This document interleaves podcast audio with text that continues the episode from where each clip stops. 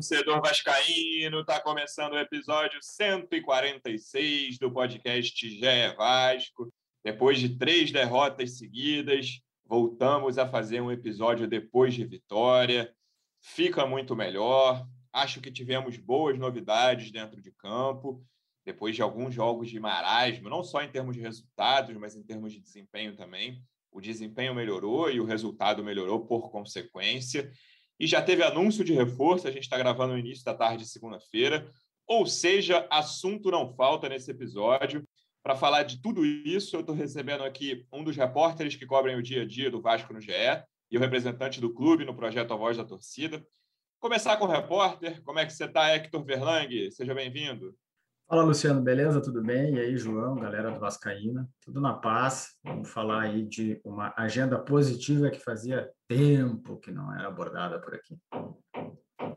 Saudade da agenda positiva. Representante do Vasco no projeto A Voz da Torcida, no canal Portão 9 do YouTube. Como é que você está, João Almirante? Seja bem-vindo. Fala, Lulu. Fala, Hector. Cara, vou tentar segurar meu otimismo, que toda vez que eu fui otimista acabou dando errado mas como eu disse no pós-jogo ontem, eu acho que foi um jogo para trazer um pouco de esperança, né? Depois de uma sequência muito ruim, de desempenho ruim e resultado muito ruim, o Vasco fez uma partida segura contra a Ponte Preta, venceu com justiça, venceu com merecimento. A gente teve atuações individuais um pouco melhores do que vinha acontecendo, uma boa novidade ali com o Caio Lopes, que era um jogador que não vinha participando muito nessa temporada, já tinha ganho alguns minutos na última partida contra o Operário, foi bem, foi titular, foi premiado com um gol, me respondeu na DM no Twitter, disse que a totalidade está feliz, iria dormir feliz no domingo. Enfim, acho que se no pós-jogo contra o Operário eu falei de um time que não subia, ontem o Vasco fez um carinho no meu coração e deu um pouco de esperança que, enfim, o campeonato é fraco, se a gente ajeitar um pouquinho e fizer um jogo competitivo, tem como uhum. sim subir, conseguir o objetivo. O Lisca teve a semana para trabalhar e mostrou resultado também. A gente esperava isso e isso aconteceu. Tomara que siga assim já contra o Brasil de Pelotas. É, eu achei eu que o jogo ia começar já no espanhol aí, cara, no portunhol e tal. Não, e aí ainda tive, teve essa malandragem. Ganhou o jogo, para o clima, já acordou todo mundo feliz, pô, dando bom dia pro, pro perfil oficial do clube, né? Ah, meu amor, não sei o quê. Aí chega e anuncia ainda um equatoriano carismático lá com o seu cabelinho, faz a cobre a cara com a máscara assim. Já vi o DVD do rapaz, aprovei o DVD, eu sou fácil também, facilmente manipulável por DVDs mas parece uma boa opção. Depois a gente vai falar mais a sério aqui. Parece uma opção interessante. Ele te convenceu só com o gol que fez contra o Flamengo, fala a verdade. Pois é, também ainda tem isso, rapaz. Fez um gol de letra nos caras. É um cara jovem, né? 22 anos, mas já está com uma experiência internacional aí de Libertadores e tal, com destaque em seleção de base do Equador. Tomara, cara. É um jogador das características que a gente falava aqui jogador de velocidade, que pode atuar nas duas pontas ali, mais forte, e é mais uma opção, né, para o Lisco olhar para o banco e ter mais um alguém para colocar e tal, ou ter ser titular, acredito que vem para brigar pela titularidade. É, eu fiz algumas críticas ao trabalho do Lisca aqui nos últimos episódios, que não vinha rendendo, o time estava muito mal, não só ele, né, mas o, os jogadores não estavam rendendo. Acho até que a gente já falou várias vezes que esses jogadores podem render muito mais do que vinham rendendo. E eu gostei do. É, Teve a questão da semana cheia, né, de que ele não tinha tido ainda o Lisca para treinar, para trabalhar. E achei que isso mostrou, apareceu dentro de campo. Várias vezes a gente já viu no Vasco, né, semanas cheias que nada acontece, nada acontece, nada muda. E nessa semana teve algumas variações. A gente vai falar de sistema, mas acho que quero começar com individualizando o Caio Lopes, Hector, que o João citou. É um cara que foi muito badalado na, na base do Vasco, né? Tipo, uma, uma geração que venceu muito no sub-20, a geração dele. É, e aí ele chegou a estrear, eu fui até olhar ontem depois, hoje abri de novo. É, ele chegou a estrear num clássico de, no início de, de 2020 e ele falha no gol do Botafogo. O Vasco perdeu para o Botafogo 1x0, ele falhou. No, isso no profissional, claro. E ele ficou muito tempo sem jogar, cara. Ele volta um, quase um ano depois, em janeiro desse ano, ainda na temporada 2020 novamente contra o Botafogo, aquele 3 a 0 que o Vasco venceu bem em São Januário. Uhum. Então ele ficou quase um ano fora do time principal, jogando pelo sub-20 e tal. E aí esse ano ele tem algumas algumas chances, mas nunca se firmou ali. Também não teve tanto destaque, né? Não dá para dizer que nas vezes em que ele jogou ele brilhou, não foi o caso. Ontem foi o 16 jogo dele no time principal. E acho que foi um dos melhores em campo, não só pelo gol, tem uma, é um desvio ali. Acho que a bola ia ter algum perigo, mesmo sem o desvio. Sim. Mas ele, ele foi fundamental nesse 4-1, 4-1. Ele foi a, o primeiro um ali, coisa que na base ele jogava mais avançado, nem era tão a dele fazer esse primeiro volante.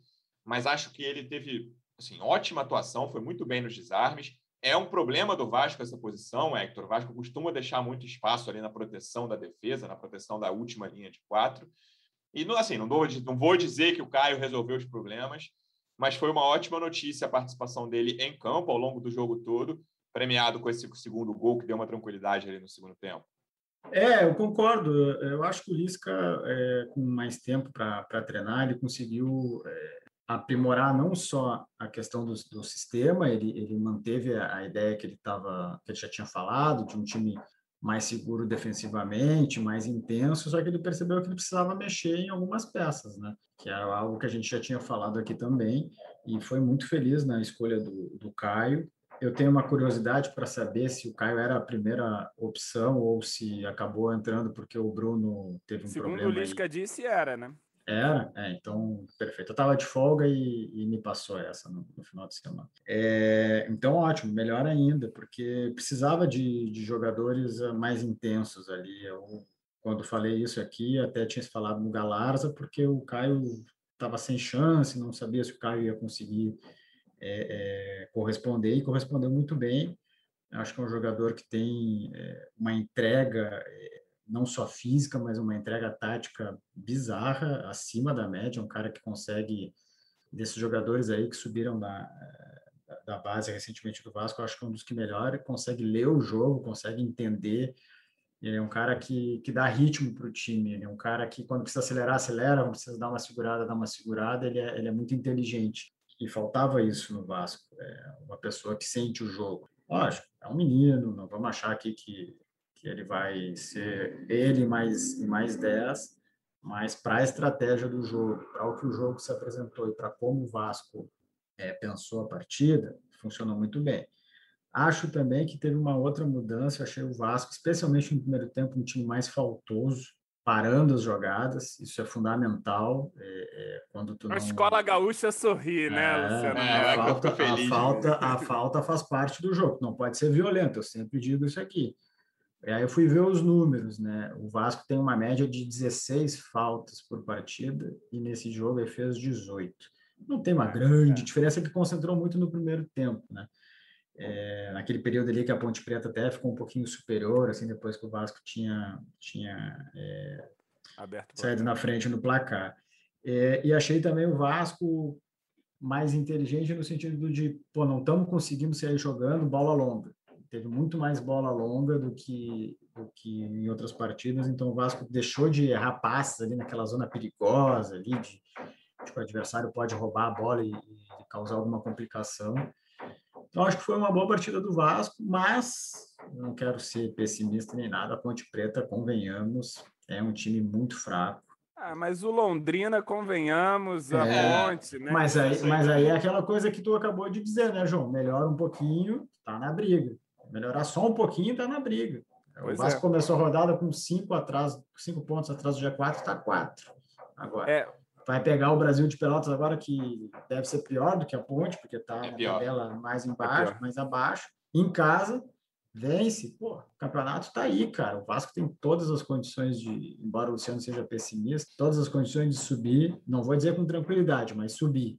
Sem aquele. Não precisa ser. A, a hipótese de subir com tranquilidade já foi, né? Faltou 19 é. rodadas. Não, né? 19, é, 17. Faltam 17. É, meter, encaixar 10 vitórias é. seguidas aí, querido. Dá pra, ainda dá para subir com tranquilidade. Acho que não vai acontecer, mas não precisa subir também com desespero. Na última rodada, precisando ganhar é. e combinação de resultados. Dá para subir dependendo só de si.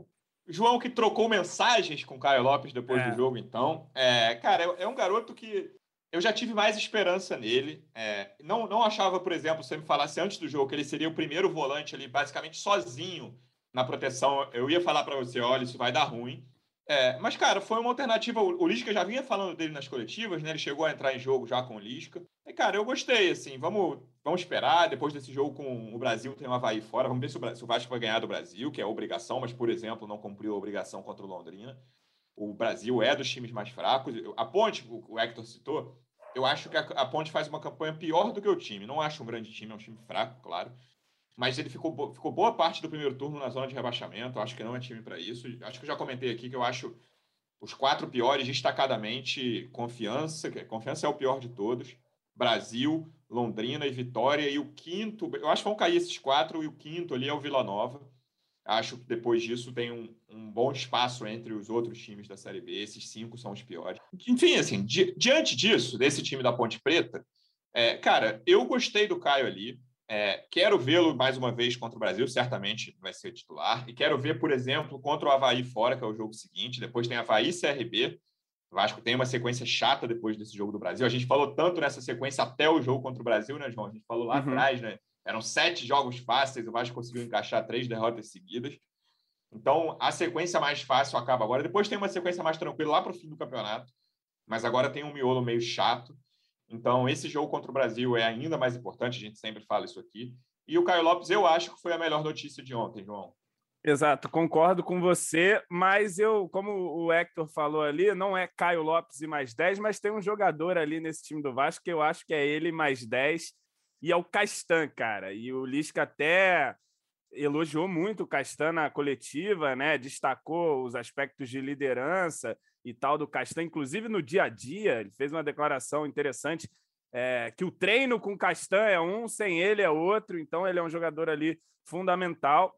É, o Caio foi muito bem, tomara que, que receba mais oportunidades, também manteria ele de titular. Vamos ver como é que o Lisca vai trabalhar isso, que o Rômulo volta. O Rômulo foi outro que o Lisca elogiou ali na, na sua coletiva.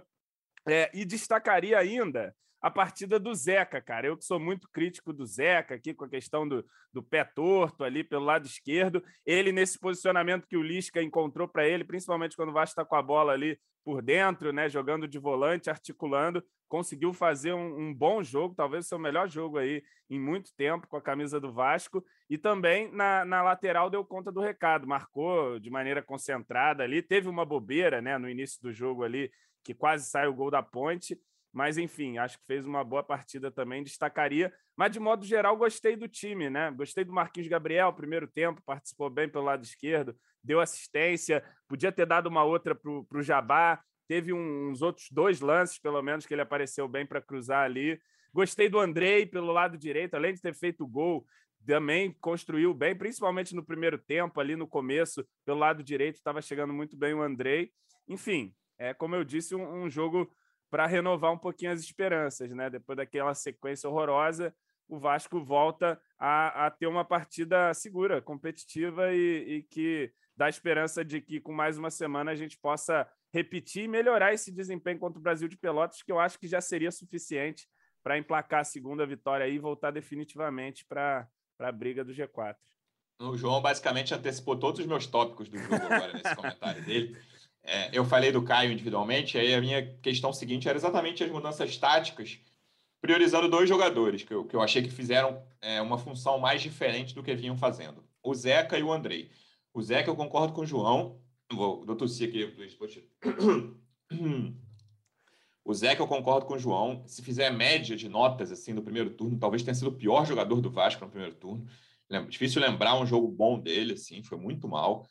E achei que nessa função, que ele, quando o Vasco tinha bola, sem a bola ele ficava ali na lateral, marcando. Quando o Vasco tinha bola, ele ia ali ficar junto com o Caio, é, construindo, ajudou muito nessa saída de bola ali no, no meio de campo. Achei que foi boa, bastante boa a participação dele. Esteve atento na marcação, coisa que de vez em quando, né? Ele tem umas panes, assim, no, o jogador passa por ele ou, ele, ou ele erra um passe, ou é driblado de forma muito simples. Gostei, ele esteve concentrado durante o jogo todo. E o Andrei, que também, quantas vezes a gente fala aqui sobre o Andrei, Hector, é o jogador que já fez primeiro homem, já fez segundo homem, e hoje, ontem ele ficou nessa função na segunda linha de quatro ali, e, cara, indo muito pra, pela direita, né? Assim, aparece principalmente no primeiro tempo, no início do segundo ele chega a alternar, mas depois volta para a direita. Gostei muito da participação, fez um gol de cabeça, que eu não lembro se o Andrei já fez um gol de cabeça né? no, no time profissional, pelo menos. Aparecendo bastante na área ali, e foi um, é, um, é outra notícia boa que pode, assim, eu prefiro esperar, né? Vamos ter paciência, mas que pode ser útil ao longo da temporada o Andrei nessa função.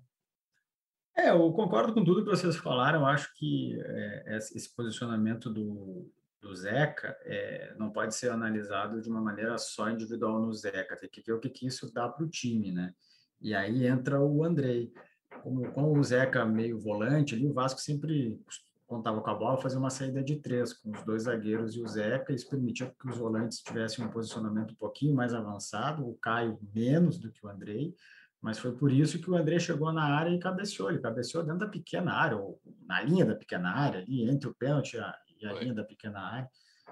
É, era difícil nos últimos jogos ver o André tão perto do gol adversário. Né? Então, isso permitiu que o, que o Vasco tivesse uma alternativa na, na, na parte ofensiva, e aí entra o trabalho do técnico. O técnico tem uma boa leitura, ele viu que tem problema na defesa, está tá melhorando, e viu que o Vasco tem muita dificuldade na construção das jogadas e está tentando uma alternativa. Teve ter uma semana para trabalhar, já tinha lançado essa situação desse posicionamento do Zeca lá no jogo contra o São Paulo, um pouco parecido, algumas diferenças, é, e desenvolveu a ideia, deu certo.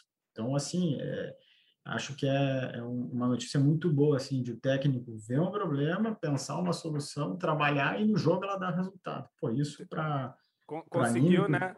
é, evoluir o futebol do Zeca, Isso. evoluir o time, e ali a profundidade pelo lado esquerdo ele fez com o Jabá e com o Marquinhos Gabriel. Perfeito, Marquinhos Gabriel cruzou perfeito. as quatro bolas ali na linha de fundo pelo lado é. esquerdo, é. inclusive a do gol, né? É, enquanto vê um problema, pensa uma solução, aplica e dá certo, pô, isso, além do resultado é, no campo ali, que teve um gol e depois a vitória para a cabeça, para a confiança, para o anímico do time, que era aquela coisa, assim, toma um gol e acaba o jogo, pô, começa a reverter um cenário. Então, acho que tem muitas boas notícias é, é, e não quis avaliar a questão do Andrei, que é um jogador é, isolado, que é um jogador que tem qualidade, um jogador que entendeu também o momento do Vasco, da, basta ver aquela entrevista que ele deu lá é, após a derrota para o muito elogiada pelo Lisca, inclusive, Exatamente. ontem hum. também. Então é um cara que entendeu o momento, viu o que precisava ser feito e conseguiu dar uma resposta também dentro de campo. Não adianta o cara só dar uma boa entrevista e, pô, dentro de campo fazer água. Não foi o que aconteceu. É, o Marquinhos Gabriel, que o João citou, também gostei do primeiro tempo dele. O cara que vinha bem, né? Tem um espaço importante nesse elenco, mas que eu achei que não fez um bom jogo foi o Jabá, João. Um cara que né, tem uma característica quase única nesse elenco, talvez não seja mais única com esse jogador equatoriano que a gente vai falar, é, mas não gostei do jogo dele, não. Achei que errou muito. Teve até um lance que ele dá um, um, lençol, até falei isso com o João mais cedo hoje. Ele dá um lençol na sorte, mas um lençol lindo, e aí vai puxar um contra-ataque, aí se enrola todo com a bola e perde.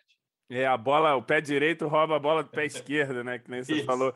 Mas enfim, o Jabá eu também achei que esteve abaixo, errando muito. Mas ele também não, não se esconde do jogo, ele vai para cima e, no, e assim, se teve essa jogada aí do balão que nasce de um erro, não, de uma sorte, né, um acerto, e depois ele erra, a jogada do gol ele erra, perde a bola, mas aí depois ele rouba a bola, serve ali o cano, Foi. o cano muito inteligente. É, também. o cano que eu achei que mais uma vez não fez um bom jogo, mas deu um lindo passe ali. É. Pois é, participou ali decisivamente, deixou a boa a boa para o Marquinhos cruzar para o Andrei fazer o gol. Mas o Jabá esteve abaixo, o Lisca também foi bem sincero na coletiva, ele pontuou isso. Não, o Léo o Jabá teve um pouco abaixo do que a gente sabe que ele pode entregar. O Jabá que a gente já destaca aqui da, dessa questão dele ser voluntarioso, dele estar, tá, enfim, mesmo errando, ele está no jogo, ele já deu algumas assistências, já contribuiu aí nessa Série B, mas ontem de fato esteve um pouco abaixo, assim como achei que esteve o PEC também apesar de toda a briga e tal, não, não conseguiu também. É, teve um bom chute, né? Que o Ivan defendeu do PEC,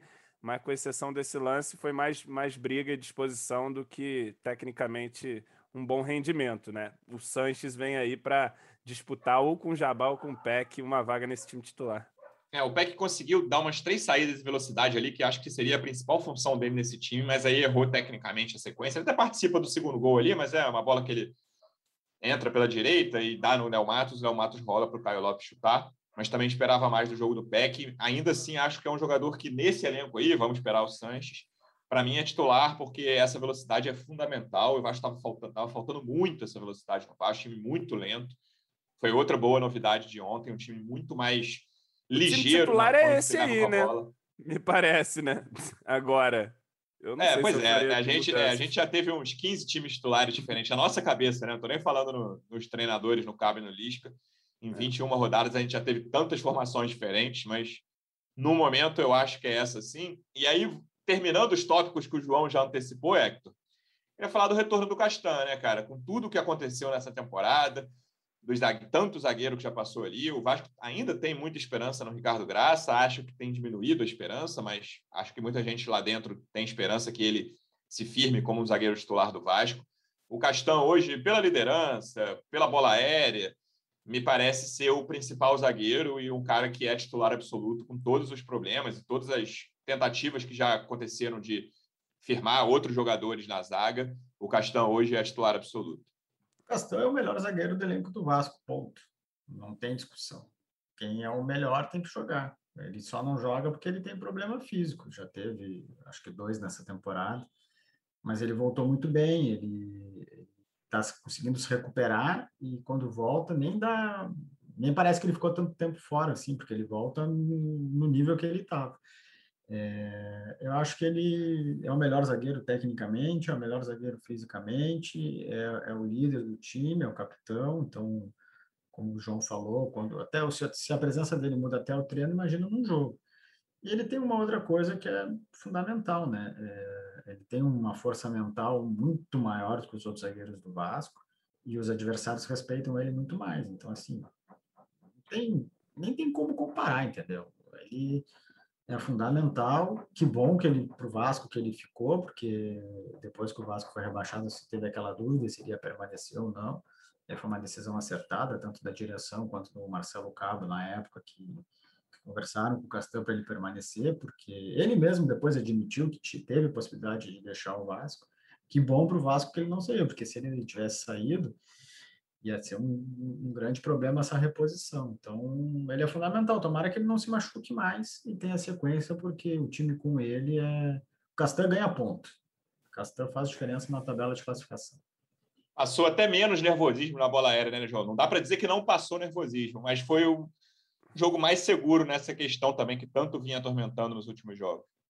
Olha, eu fiquei nervoso ainda do mesmo ah, é jeito. É. Acho que o, que a Ponte não aproveitou tão bem os escanteios, com exceção de um lá que o Vanderlei tira no primeiro tempo. Teve um no finalzinho do primeiro tempo, né? Que a bola, o cara é.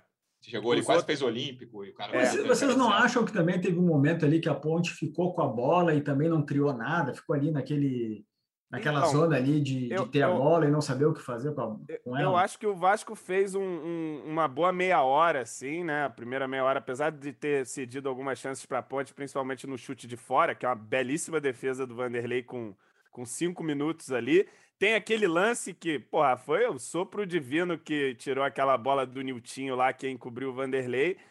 Mas é, no, no, na parte final do primeiro tempo a gente passou um certo perrengue ali. A Ponte começou a dar uma gostada do jogo e, e o Vasco cedeu muitos escanteios, né? A, a, gente foi bem, mas, pô, se você cede 10 escanteios, né? O risco de você tomar um, um calor nessa é muito grande. O Vasco cedeu muito, o Lisca chegou a pontuar isso, mas passamos batidos aí desse, desse gol de escanteio que tanto nos assombra. É, então, falando sobre a ponte e o sofrimento do Vasco, eu achei que foi um jogo que o Vasco sofreu pouco, Hector. É, os primeiros 30 minutos eu gostei muito do Vasco, mas a ponte criou duas ótimas chances, que foi aquele chute de fora que o Vanderlei fez uma defesaça, e esse, esse lance por cobertura, que é uma falha da zaga do Vasco, e eu até acho que mostra o que eu falei daqui, eu não acho a ponte tão ruim assim, o cara acertou um ótimo lançamento, e o cara até teve uma solução boa ali, né, de dominar no peito e encobrir de primeira. É, foi um time que nesse início, mesmo com o Vasco jogando bem, tentando impor o controle, até impondo o controle, a Ponte incomodou quando chegou. E aí, acho que o melhor momento da Ponte no jogo foram os últimos 10, 15 minutos do primeiro tempo. Foi quando tentou, ensaiou sufocar o Vasco, pressionar o Vasco. Não criou tanto nesse período do, do jogo, e acho que tem certo mérito do Vasco também nisso. E aí eu gostei muito do segundo tempo do controle. O Vasco não jogou muito bem no segundo tempo, né? Uhum. Nossa, que atuação maravilhosa mas controlou muito. Assim, isso é, é, é, fundamental na Série B, é você não ficar sofrendo para caramba. Não, o Vasco já sofreu muito em vários jogos do São Januário com vitória. Esse é o ponto que eu sempre bato nessa tecla aqui, que o Vasco sofreu assim excessivamente jogos que não precisava, mesmo contra times que estão melhores na tabela, nem estou falando só os lá de baixo. Jogos que o Vasco precisava de pouco para se impor e depois de fazer 1 a 0 ele abdicava dessa imposição, deixava o outro time jogar, ficar com a bola e esse time de vez em quando criava boas chances. É, então acho que esse foi um, uma boa lição assim também, o controle que o Vasco teve no segundo tempo e aí depois do segundo gol, né, João? Aí toma a uhum. bola aí, Ponte Preta faz alguma coisa e não conseguiu criar grandes chances também. Teve uns dois ou três chutes fora da área, assim, Sim. mas a Ponte não conseguiu criar perigo na área do Vasco. O Vanderlei chegou a fazer uma defesa num chute de fora também, uhum. uma boa defesa, mas um chute de longe, e, e, eu concordo com você, fiz a mesma leitura. Segundo tempo bem controlado, aí sai o segundo gol. O Vasco tinha começado bem o segundo tempo, fa consegue fazer o segundo gol, e aí a partir das substituições também ali, Galarza e Figueiredo, acho que dá uma renovada e o Vasco que em algum momento ali a, a Ponte podia querer se criar, né? o Lisca já com as substituições matou qualquer chance e terminamos o jogo com um sorriso. Eu cheguei até um momento da, da, da transmissão, 2 a 0 Vasco, aquele toque de bola murrinha, eu falando, é isso aí, querida. Agora é a hora do toque de bola murrinha, para cá, para lá, voltando o zagueiro, vai e gasta esse tempo aí para a gente terminar tranquilo. Vamos entrar no mercado de transferências, então, Hector. Depois de longo tempo, a gente falou tanto da janela de agosto, no penúltimo dia de agosto, o Vasco anunciou a primeira contratação, o John Sanchez, atacante equatoriano. Tava fazendo falta esse sul-americano que não é tão conhecido, né, Hector? Nesse mercado, o Vasco, o único. Nesse mercado, não, nessa temporada, é, o único reforço estrangeiro que tinha vindo era o Sarrafiori, que não contava muito, porque já tinha jogado no Brasil aqui. Estava por aqui no Brasil quando foi contratado. Faltava esse jogador do mercado sul-americano, ponta rápido. Estava falando com o João. O Vasco não teve uma boa experiência com o Gustavo Torres no ano passado. Aliás, a experiência foi péssima mas me parece que o John Sanches chega um pouco mais indicado. Assim, é um cara de 22 anos, é jovem, foi destaque do Del Valle na campanha da Sul-Americana, do título da Sul-Americana de 2019. Depois caiu, eu vi até torcedor do Del Valle falando que ele piorou depois que foi para o pré-olímpico do ano passado, que até o Ricardo Graça jogou também, né? Pelo, ele foi para a seleção pré-olímpica do Equador no início de 2020. Aí ele cai de produção, ainda faz um golaço contra o Flamengo de letra na Libertadores de 20, mas praticamente perde o espaço depois que o Miguel Angel Ramírez sai do time, veio para o Internacional no fim de 2020 ali, e com o técnico atual ele tem tido pouco espaço, mas é um cara que jovem, que não faz tanto tempo assim, né? O Vasco estava fazendo contratações, ah, pô, em 2014 ele estava jogando muito, né? Se ele recuperar o espaço, o, o ele mostrou há seis, há seis anos, há sete anos, o Sanches é uma coisa muito mais recente e um cara jovem que vamos ver como é que ele vai render aqui. Com certeza, as circunstâncias da, da, contratação, o contexto da carreira do jogador é muito diferente do, Gustavo Torres.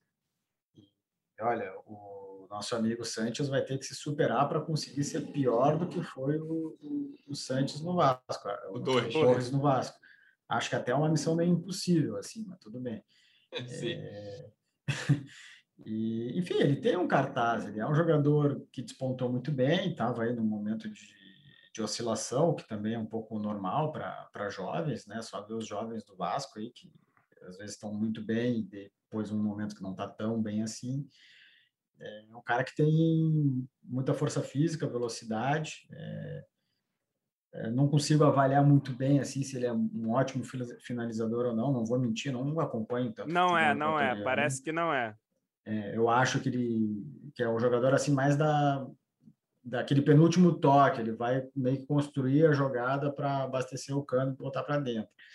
Então, é um cara que vai agregar. O Vasco tem carências no, no ataque, no, nos jogadores pelo, pelos lados, a gente já falou isso aqui. É, e ele faz parte de um dos dois a três reforços que o Lisca pediu. Não digo o, o, o Sanches, eu não sei se o Lisca pediu especificamente esse jogador, mas ele pediu um jogador pelo lado. Então, faz está dentro desse pacote aí. Hoje é o último dia da janela de, de, de transferências para quem vem de fora. O Vasco tem até o dia 30 de setembro para inscrever na Série B, então tem mais um, mais um mês, hoje é dia 30 de agosto, e vai vir mais gente. Eu acho que pode chegar até os três aí que o Lisca pediu, e eu, imagino, e eu digo que é um, mais um zagueiro, e esse terceiro jogador eu não, não faço ideia qual, qual é a posição, não. Mas acho que é, um, é uma tentativa, acho que é um, eu vou definir como uma aposta, porque ele está num momento é, de baixa da carreira, mas ele tem muitas condições, sim, de, de, de contribuir, de colaborar. É, e vamos ver daqui para frente mais detalhes da, da contratação. Ele vem por empréstimo, né, com direitos fixados, até porque o Independente Del Valle é um, um clube muito mais vendedor, né? não é muito comum assim eles emprestarem. Então, daqui a pouco o Vasco conseguiu fazer uma negociação bacana, o cara dá certo aqui, por um investimento é, mais baixo, consegue adquirir os direitos ao término do contrato de empréstimo. Vamos torcer aí para ele ter sucesso. E eu queria João já falou também... que a sua abertura que você já falou na abertura que está aprovado por você, né? Tá apro... Não, eu queria pontuar que essa é uma contratação também que surge em função da minha zicada no pós-jogo. Ontem eu falei: "Não, janela internacional não vai vir mais ninguém, esquece e tal". E veio hoje a surpresa ali nessa segunda-feira. Mas pelo que eu analisei ali de DVD, né? Eu sou um profundo. Conta pra gente o que você já analisou. O homem do. Quase vai ser contratado para o departamento é. de análise de mercado. É. Diga. Eu, eu, vi ali o Goals and Skills. É, eu te digo que o, o, quando eu vi o DVD do Cano, a primeira vez eu falei, traz agora. Vi dois minutos, falei, traga agora imediatamente esse homem, estava certo. O, não foi tão amor à primeira vista. assim, e outra, com... você já, já deve. Você não está contando umas derrotas que você já falou não, mais não, agora pô, também, né? Ah, meu Deus. O Montoya talvez seja a minha maior derrota aí no mundo das análises de DVD. Mas, enfim, o Sanches, cara, pelo que eu analisei ali, também fui buscar gente que vê mais, né? Os especialistas aí em futebol sul-americano. Você sabe que no Twitter também é cheio de especialistas, né? Aparece um jogador, todo mundo. Pô, mas aí no Twitter cara. tem especialista de tudo, né? Não é só tem aquela futebol, galera, né? É, Pô, depois de um ano depois de um ano, durante um ano, eu fui especialista em infectologia, agora sou sobre Afeganistão, né? É, pois é, e esse mercado sul-americano também tem muito especialista. Mas, enfim, pelo que eu vi ali, cara, é como o Hector disse: é um cara de velocidade, um cara de força, é, de, que joga tanto na ponta direita quanto na ponta esquerda. Teve um destaque recente aí nas campanhas do Independente Del Valle é jovem, não vem com histórico de lesão, não tem nenhuma lesão grave na carreira. Então é um cara que chega para, se precisar jogar já no próximo fim de semana, tiver regularizado, acho que tem condições. É, e a gente precisava, pontuava aqui da necessidade de mais opções para o Lisca, para que, enfim, não se caia tudo sobre o Figueiredo, sobre os garotos ali da base, o Arthur Salles, que todo mundo pede, são jovens que oscilam e tal. É, o Sanches é jovem também, oscila também, como o Hector pontuou lá ele fica alternando entre titular e reserva lá no Del Valle, mas é um cara com mais experiência, né? com um pouquinho mais de cancha aí, com experiência internacional de Libertadores, enfim, de seleção equatoriana de base. É, me parece uma aposta interessante. É, é, algo que, que, enfim, acho que boas referências. Vi também uns equatorianos do Twitter, os especialistas equatorianos do Twitter falando: não, bom jogador e tal, que pode ter sucesso. É, enfim, vamos torcer, estamos precisando.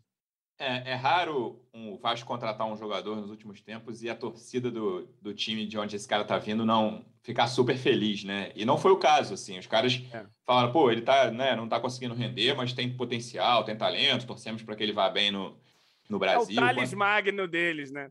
É, quantas vezes a gente foi ver né, a repercussão em rede social do, do time que o cara tá saindo da torcida? Graças a O Gustavo Torres foi um. Meu Deus, como é que alguém conseguiu levar?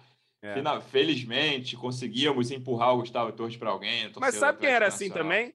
Benítez. Torcida do é. Independente não curte nem um pouco o Benítez também. Tava todo mundo, ah, leva embora, paga aí. Agora arrumou São Paulo lá para esse problema do 16 milhões lá, sei lá, que tem que pagar para ele. Enfim. E, João, o Hector falou um zagueiro e uma posição a definir. Traz um lateral esquerdo, por favor, João. É, então, cara, mas eu tô achando que não vai vir lateral, não. Pelo que eu tô sentindo aí, acho que vai ser nessa adaptação de Zeca ali, vindo por dentro. Acho que, que enfim, não, não vão procurar um lateral, não. Acredito que vão procurar zagueiro. Tá? A especulação aí do Valber, então, indica que zagueiro é uma posição pedida pelo Lisca e acredito que volante também. A lateral, não sei se acho que vai com, com esse aí que tem mesmo, cara. Infelizmente aí para os amigos. É, Hector, e aí explica o que a gente estava até conversando sobre a janela. É, hoje, segunda-feira, é o último dia para trazer jogador de fora, mas ainda tem mais um mês aí. Assim, o problema é que os jogos estão passando, mas para inscrever jogador, jogador novo ainda tem mais um mês. É, a janela, como tu falou, fecha hoje para trazer jogador de fora. É, e o regulamento da, da Série B, até vou ler certinho aqui para não falar bobagem, é, pode, pode fazer inscrição até o dia 30 de setembro, tá? É, o Vasco teve que apresentar um, uma lista de até 40 nomes no dia 19 de agosto. Essa lista foi sendo, é, foi sendo formulada, incluindo atletas, até o dia 19 de agosto. Do dia 19 de agosto ao dia 30 de setembro, pode ser feito três substituições, uh, três, oito substituições. Então, o Vasco uh, certamente vai ter que fazer uma troca agora, quando, como contratou o, o, o atacante equatoriano Santos, ele vai entrar na vaga de algum desses 40. Então, até o dia 30 eh, de setembro, o Vasco pode fazer oito trocas dessa lista inicial de 40 certamente vai fazer umas três no máximo, acredito eu, a não ser que, enfim, o Vasco consiga contratar mais até do que o Lisca pediu, que eu não acredito. Então, hoje, dia 30 de agosto, fecha a janela de quem vem de fora, mas o Vasco tem mais um mês para fazer essas contratações e reforçar o elenco na Série B. É, a própria entrevista do Lisca depois do jogo indicou que é, era uma questão de pouco tempo, né? Que acho que o Vasco não vai trazer jogador, sei lá, na segunda quinzena de setembro. Acho até que Provavelmente vai chegar mais gente essa semana ainda, mas eu já falei isso nas, acho que nas últimas duas semanas, então não vou secar mais. É, acho que existe a chance. Esperemos, acho que pelo menos mais dois jogadores chegarão. E sexta-feira, né, para variar, como diz o João, a gente sempre fala isso aqui, jogo decisivo, sete horas da noite, sexta-feira. Esse jogo, sexta-noite, né, João? É, define o teu fim de semana, cara. Pois é. Se, se, se ganha, tá tudo lindo, passa o fim de semana vendo os outros jogos, aproveitando, descansando se perde, acaba com o fim de semana do ser humano. Pois é, mas acho que o Vasco tem boas chances aí de, de vencer sim o Brasil de Pelotas. É um time fraquíssimo. É um, a gente venceu lá de virada, né? No, no começo do, do primeiro turno, daquele jeito, né? Mas era um time complicado do Brasil de Pelotas. E acho que se a gente repetir esse nível de atuação que teve com a Ponte, tem excelente chance de conseguir esse resultado e a gente poder passar o fim de semana dando uma risada do Cruzeiro, né? Vendo uma uhum. coisa assim mais tranquila e tal, vendo o Fluminense sofrendo aí na, na primeira divisão. E, agora tem que secar Botafogo. É, secar o Botafogo. É assim, cara, não tem muito de secar, né? A gente tem uma matemática simples, que é vencer, vencer, vencer e vencer. Tem que ganhar mais uns 11 jogos aí, 10.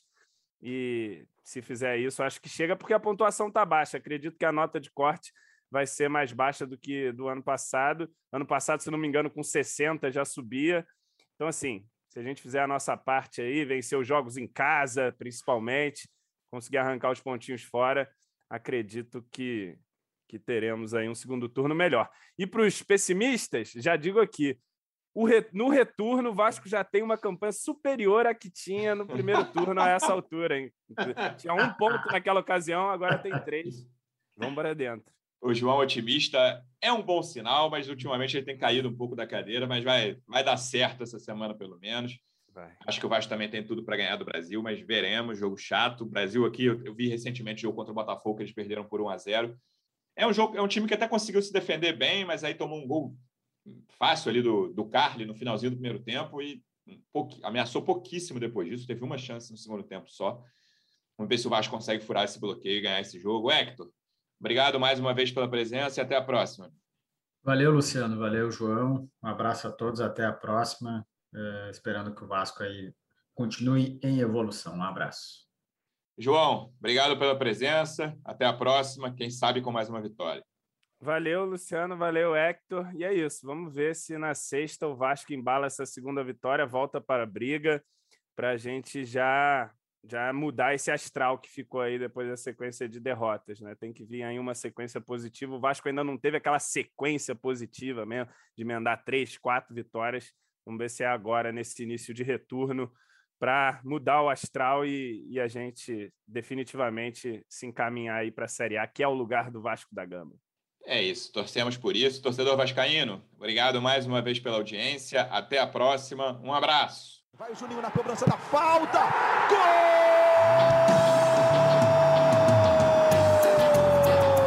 Podcast. Sabe de quem? Do Vasco! Do Vascão da Gama, do Gigante da Colina. É o GE Vasco.